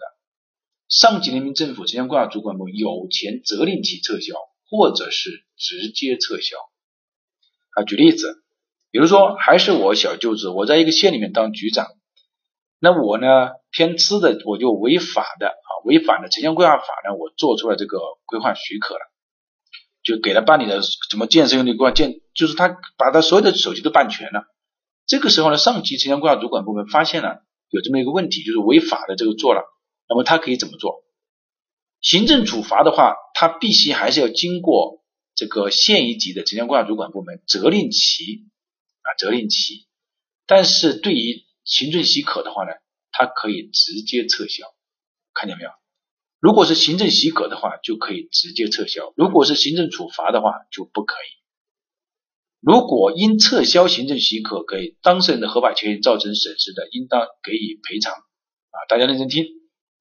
啊，假如说我给我小舅子啊，这个违规的办理了这么多，但是对于我小舅子来说，我小舅子批了地之后，他是不是在上面盖了很多房子，对吧？那你现在对于我小舅子来说的话，我小舅子把所有的证件都搬出来，我手续是齐全的，我不管你们是怎么做的啊，我是假如说，但是我的手续是齐全的，所以对于我来说，我们说这个叫什么？叫公定力。大家还记得我们在讲法律法规啊第一次课的时候，我们说了不是有个公定力吗？就说没有撤销之前，尽管这个我们都知道它可能其中是是有是错误的，是违法的，但是我们都公认它是有效力的，这个叫公定力。这个时候你撤销这个行政许可，给我对于我小舅子来说，他这个是他的合法权益啊。为什么？因为你这个证是合法的。呃，出问题的是我，是我，我我行贿了，我是出问题的是我，但对于我小舅子来说，他这个是合法权益的，所以这个时候是要给予赔偿的啊。知道没有？这个时候是给予赔偿的。好，这个呢是五十七条，这两个行政处罚和行政许可，我应该说的很清楚了啊，很清楚了啊，希望你要注意。第六十四条啊，这个要注意哈，我们经纬的同学啊，注意。啊，我们经纬的同学要注意哈，这个我老师说的很清楚了啊。然后六十四条啊，六十四条呢，我们着重的讲解一下，未起的建设工程规划许可证，或者是没有按照建设工程规划许可证的规定进行建设，那一般都是这两种情况，那么要么就是没有建设工程，就是工程规划许可证，要么就是没有按照建设工程规划许可证进行建设，那么由县级以上地方人民政府城乡规划主管部门，第一步就是责令停止建设。这个是第一步，第一步就是责令停止建设。第二步呢，分两种情况，一种是尚可采取改正措施消除对规划实施影响的，就是可消除。可消除的话，那么就是什么呢？改正罚款。你看，限期改正罚款是改正加罚款是一定要罚的。改正加罚款之后怎么办呢？那当然就是补办手续嘛，后面就是加。补办手续，对吧？补办手续。第二种情况就是不可以消除对规划实施影响的，不可消除。那么不可消除对规划实施影响，就分为两种情况。第一种就是拆除啊，限期拆除。那如果不能拆除的话呢，那么就是没收啊，相当于是他走了两条路。而二零一一年的这个题目，二零一零年的第七题啊。二零一零年的第七题，它题目说是在这个行政办公用地里面盖居住、盖住宅，这个是不能消除对规划实施的影响，消除不了。但是呢，它又没有临街，那么它可以消除的是什么呢？公共安全和公共利益的影响。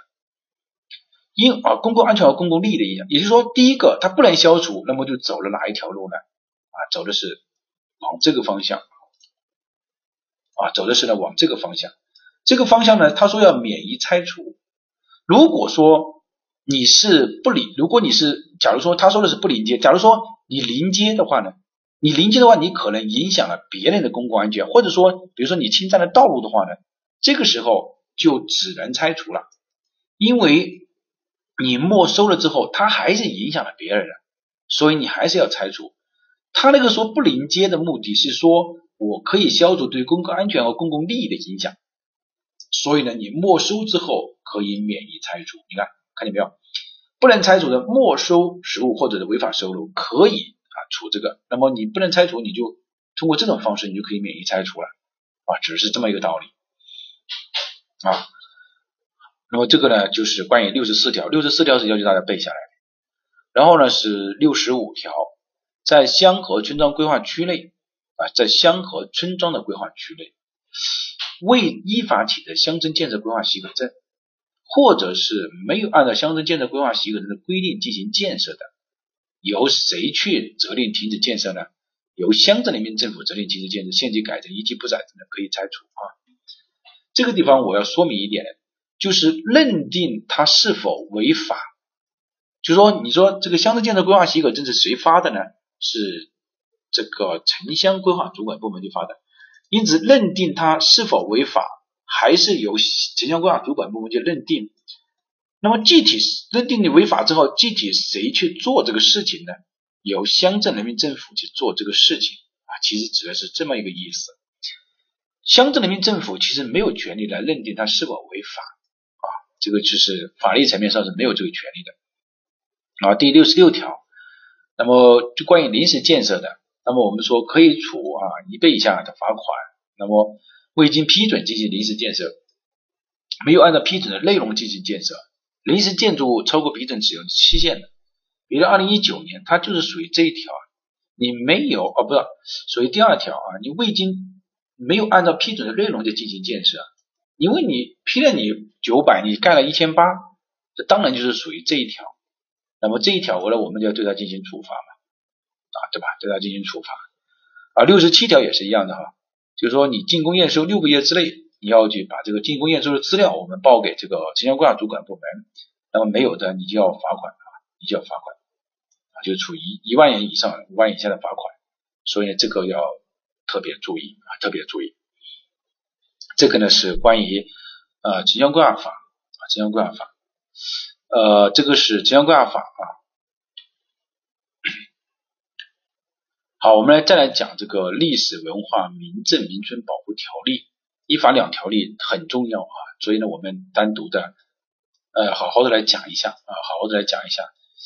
呃，今年呢，我们其实前面精讲班的时候也讲了啊，前面精讲班的时候也讲了，冲刺班的时候我们还来讲。我希望大家呢，对于这个一法两条例啊，非常的熟悉啊。第一个，我们说什么情况下适用于这个历史文化名镇名村保护条例呢？在它申报、批准、规划和保护的时候，它都是适用的。也就是说，它四个适用啊，这是第一个。第二个，那么具备哪些条件？第七条具备哪些条件？你可以来申报这个历史文化名镇、名城、名镇、名村呢？具备以下这个地方，我们来看第五条。第五条哈，看见没有？好，我们来看，第一是保存文物特别丰富，第二个是历史建筑集中成片，第三一个是保留了传统的格局和历史风貌，第四一条是。历史上曾经作为政治、经济、军事，或者是发生过重大建筑等等等等，这个反映民族特色的这四一条是什么呢？是申报民镇、民村、民存，它都需要的，也就是说它的必要条件啊，它的必要条件。而第五条呢，他说申报历史文化名城的才需要两个以上的历史文化街区，也就是说第五条是申报历史文化名城的必要条件。但是并不是申报民镇和民村的必要条件，所以呢，有一年考试的他就考了，他说下列属于申报这个历史文化民镇民村的必要条件的是，那你知道第五个选项不是的。啊，这个因为这个我老师是要求你要去背下来的，你要去掌握的，所以我这个地方就是把直接把你的考点给你解读出来了啊。第九一条就是申报历史文化名城的由谁来申报？我这个地方精讲班的时候也讲了，我这个地方我再次来强调，由谁来申报？由历史文化名城的是由省一级的人民政府来申报，谁来批准？国务院批准。那如果你是申报历史文化名镇和名村呢？由县级人民政府来申报，省级人民政府来什么呢？来批准，省级人民政府来批准。好，这个呢是关于他申报的。大家这个地方要记住了，这个地方是申报历史文化名城，和规划还没有任何的关系，对吧？你要先申报了为了名城、名镇、名村之后，你才能编制规划。好，第十一条就是说我具备了第七条这个条件，但是我不去申报历史文化名城的呢，这个很多的，因为你申报了历史文化名城啊，对于我们就是。地方上的手脚，它就被束缚掉，因为一旦是历史文化名城啊、历史文化街区啊，它自然就有很多的这个限制因素在里面，所以呢，它有些政府呢，它就不愿意申报。那我们国家也看见这种情况，如如果你满足条件，但是你又不申报的话，怎么办呢？那么由国务院建设主管部门会同国务院文物主管部门，可以向他这个人民政府提出申请，提出这个申报的这个建议，我建议你去申报。那么有些时候呢，我们说建议是没有杀伤力的，对吧？那怎么办？我也可以直接向国务院去确定，我就国务院直接就也不通知你，就告诉你，你说啊，这个让国务院来确定，就是说可以向国务院提出确定的这个建议，就是我建议国务院啊，你直接把它确定为这个历史文化名城。那么如果符合第七条没有去申报历史文化名镇和名村的呢，也是一样的。啊，由省自区的这个直辖市的啊这个保护主管部门向他的县人民政府提出建议，也可以呢直接这个提出这个啊这个确定他为这个的建议啊。第七条啊，第十一条啊，这个很重要啊，这一条大家一定要记住哦。啊，第十一条一定要记住，国务院建设主管部门会同国务院文物主管部门。可以在已经批准的公布的历史文化名镇名村当中，根据它的特殊性，我们把它确定为中国历史文化名镇和名村。我举个例子啊，比如说婺源，对吧？江西的婺源，它首先呢，它比如说它是中国历史文化名镇和名村，它是怎么确定的呢？首先呢，它必须是历史文化名镇和名村，然后呢，国务院建设主管部门会同国务院文物主管部门，从全国的这些历史文化名镇名村当中呢，经过精挑细选，把它确定为国字号的历史文化名镇名村，啊，这个要注意哈，谁来确定？由他们来确定。但是呢，他们来确定是已经在已经批准的当中才可以确定。如果连历史文化名镇名称都不是，那么这个当然就他就无权就确定了，加了国字头啊。第十三条啊，就说历史文化名镇谁来编制？如果说是历史文化名城的这个保护规划，那么就是历史由什么？由人民政府啊，由历史文化名城的人民政府来组织编制保护。同样的，如果是历史文化名镇和名村的呢？由县级人民政府来编制这个保护规划，一年之内编制完成啊，因为保护比较急切啊，就是一旦确定了，那么就有很多人乱盖房子，这个时候我们就说它比较急切啊，那么一年之内就要编制完成，这个呢是第一个。这个地方我们要明白一个道理啊，乡镇是无权编制这个保护规划的，看见没有？不管是民镇民村。就算是村乡镇是无权编制保护规划的。第十四条，这个地方的保护规划应当包括下列内容。那我们来看一下啊，这个地方主要是要看到它的保护的范围、建设控制啊，还有就是历史文化街区的核心保护范围和建设控制地带，这两个是在它的范围里面的。也就是说，保护规划里面具有核心保护范围和建设控制地带。第十七条，保护规划由省自治区直辖市人民政府批准。这个地方要明白一个道理，它没有说是什么保护规划，有没有说是历史文化名城的保护规划？有没有说是县人民政府或者历史文化名镇名村的保护规划？没有的啊，没并没有。也就是说，所有的保护规划它都是由省一级来进行批准啊，所有的保护规划都是由省一级来进行批准啊，这个是很明显的。那么中国历史就是说，保护规划的组织编制机关应当将批准这个。中国历史文化名镇名村，它只是多了一个备案而已，啊，但是它整个的保护规划还是由省自治区直辖市人民政府来批准，也就是说，所有的保护规划是由省自治区直辖市人民政府来批准。好，然后呢，这个几个概念啊，二十一条啊，历史文化名镇名村应当整体保护传统格局、历史风貌、空间尺度啊，不得改变以及相互依存的自然环境。第四十二条，这个。法规当中常考的禁止的内容，我们说你要记住它两个啊，破坏性的就可以了，对吧？你看这里开山采石采矿占用修建刻画涂污，这个本质上都是什么？都是一种破坏性的行为。那么如果哪些行为是经过批准之后可以进行的呢？我们说改变性的行行为啊，我们说你只要记住破坏性的，其他的就是什么？就是需要啊，其他的就是经过批准可以的。比如说你只是改变了这个啊，我我改只是改变了一下你，我并没有破坏你，在核心保护区内进行这个摄影啊，其他的传统格局的，对吧？其他影响这个地方并不是改变，啊是影响传统格局的。所以呢，前面你就记住破坏性的就可以了，后面的你就记住还是经过批准的。然后二十八条啊，二十八条呢，这个呢考过啊，呃，在二零一七年的啊，二零一七年的第第五题啊。第五题还是第六题考过？他说啊，我们要记住哈，他的意思说，我在一个这个呃历史文化这个名城里面啊，名镇里面，他要新建拆除部分的这个危险的房子，然后呢，新建部分的必要基础设施和公共服务设施。他问你说是应该怎么办？那么我们来看啊，在历史文化街区啊，名镇名村的核心保护范围之内。你是不得进行新建扩建的设施的，这个是断句的啊，所以说你一般来说你是是不能进行新建扩建，但是你只能新建扩建什么呢？必要的基础设施和公共服务设施啊，这个只能是建这两个。那么在历史文化街区名镇名村的核心保护范围之内，新建扩建的必要的基础设施由谁来进行批准呢？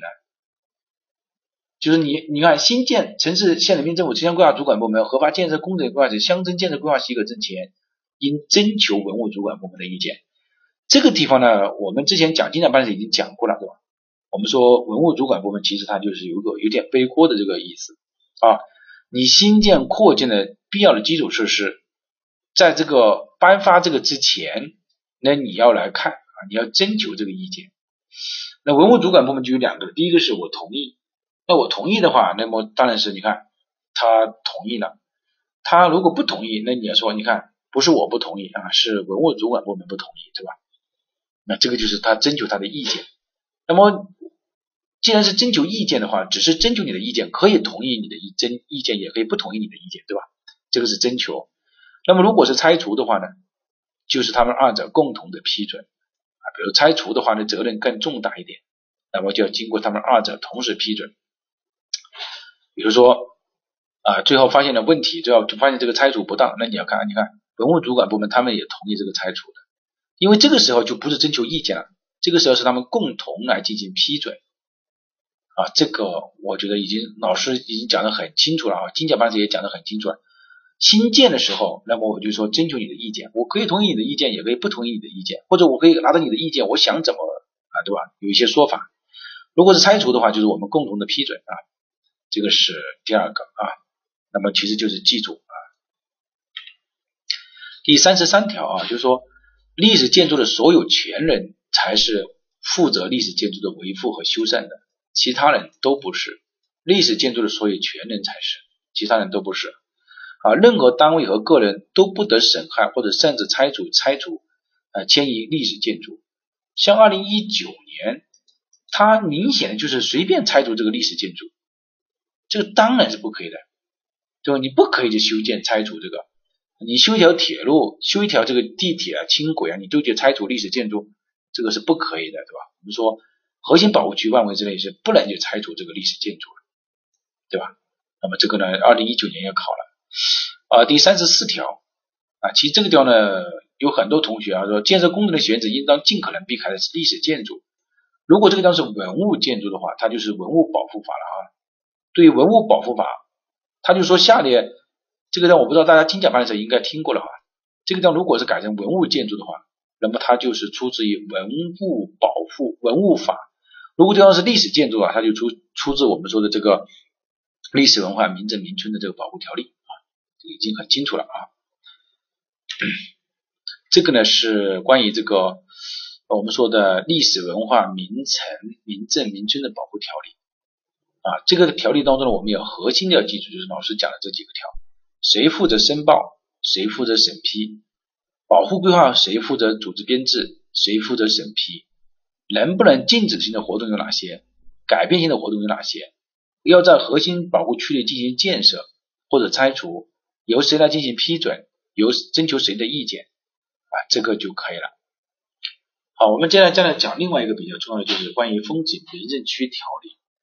风景名胜区条例呢，我们来看啊，第一个就是它适用的范围。这个倒是科学规划、统一管理、严格保护、永续利用。这个点呢，我讲过几次。永续利用不等于持续利用，也不等于什么，也不等于什么。就是我们说永续利用并不等于持续利用啊，并不是说你等于这个持续利用的，也不等于永远利用，也不等于永远，就是永续利用，就是不管，反正你就这两个字你不能变。谁去负责？前面我们已经讲了，就是说风景名胜区的这个工保护管理的工作是由谁来负责的？我们说由，比如说华山啊风景名胜区管理委员会、黄山风景名胜区管理委员会，这个就指的是一种管理机构啊，管理机构由他去负责。第七条呢，呃，好好的来看一下啊，就说你新设立的风景名胜区和自然保护区不得重合或者是交叉。什么意思？比如说，我们说自然保护区呢，一般是不允许人进去的，对吧？而风景名胜区呢，一般是因为我要去参观风景的，我当然是要进去的。这个时候呢，他们之间就会出现矛盾。所以呢，新设立的你就是不能重合和交叉的。那么如果说是已经重合或者交叉的呢，对吧？那你就说他就告诉你说，应当相互的协调。至于怎么协调，我们不知道。反正我只知道新设立的你不要去动它啊。这个呢是关于啊第七条、第十条啊第十条设立国家级风景名胜区的由谁去申报呢？由省级人民政府申报，谁审批呢？由国务院审批。设立省级风景名胜区的由谁去申报呢？由县人民政府申报啊，县级人民政府去申报，不是县人民政府。由谁来审批呢？由省自区人民政府来审批。这个其实和国家历史文化名城以及啊这个和历国家历这个历史文化名镇和名村其实差不多，这个大家可以等同的记忆啊。呃，然后呢，这个地方我们来看一下，就是风景名胜区规划分为总体规划和详细规划啊，这个大家要记住来啊，这个点，也就它就是分为这两个。它这个原则当中有坚持保护优先、开发补充、保护的原则。关于风景名胜区总体规划包括的内容啊，老师打成黄色的这几个，你要着重的记忆一下。比如说风景名胜资源的评价是它的保护的内容，重大建设项目的布局和开发强度是属于总体规划的内容。比如说考的一个多项选择题，其实老师已经。我觉得大家听课呢也是要很聪明一点啊。比如说他考的那个多项选择题，那么你知道风景名胜区资源的评价是的，重大建设项目的布局和开发利用的强度是的。因为很多同学啊，他可能他认为重大建设项目和这个应该是属于什么开发强度不应该是属于控制性详细规划的内容吗？也就是说是属于详细规划的内容。所以老师这个地方告诉你不是的。是属于总体规划阶段的内容，还有就是风景名胜区游客的容量也是属于总体规划阶段的内容。因为单个控制性详细规划一般来说，比如说九寨沟的，对吧？它有它三条，呃，它那个有几条沟，对吧？那两条沟，呃，那两条沟每一条沟呢，你你作为一个分区规划或者是控制性详细规划，所以你根本是没有办法抑制这个城市容量的，这个有口容量的，一定是这总体规划当中来预测。啊，编制的期限是两年编制完成，历史文化名城是一年编制完成，啊，编制期限是二十年。第十五条，啊，第十五条当中呢，我们来看一下，他说风景名胜区详细规划应当根据核心景区和其他景区的不同的要求，确定这些，啊，这些，这个呢要求大家记住了哈，一定要大家记住了，就说。详细规划主要是基础设施、旅游设施、文化设施的选址、布局、规模，并明确各种建设用的范围和规划设计条件。这个大家可能很容易理解，对吧？其实你只要把总体规划的内容这几个啊，把它记清楚了，那么剩下的就属于什么详细规划阶段的内容就可以了。我讲的这么细哈，如果今年考上了你，你你这个不得分，你这个对得起我吗？这根本对不起我哈。第十六条啊。第十六条，保风景名胜区规划由谁来编制的问题？国家级风景名胜区的规划由风景名胜区的主管部门来组织编制，也就是我们前面讲的那个管理机构来组织编制。而省级的风景名胜区就由县级人民政府来组织编制，这个和这个历呃历史文化名镇名村的保护这个就完全不一样了哈。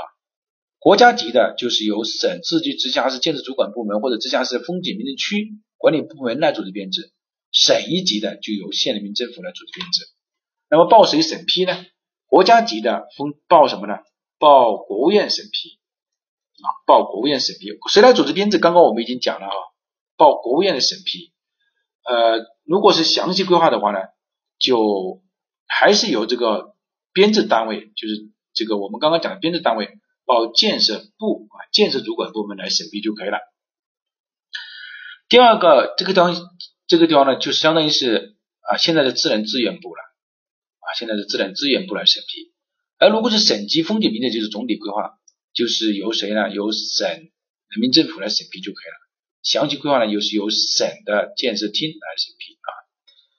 这个呢是两个点啊，这两个点我觉得大家应该应该很熟悉了啊，精讲班也。也讲过了，第二十八条，二十八条呢，他说在风景名胜区从事本条例二十七、二十八条禁止活动以外啊，其他的这个呢是我无论如何啊，希望大家要把它五颗星，五颗星啊，很重要的，因为这个是变化过的，在国家级风景名胜区内修建缆车、索道等重大建设工程项目，项目的选址方案应该报省自治区直辖市建设主管部门和风景名胜区的主管部门来审核，原来是报国务院城乡规划主管部门来审核的。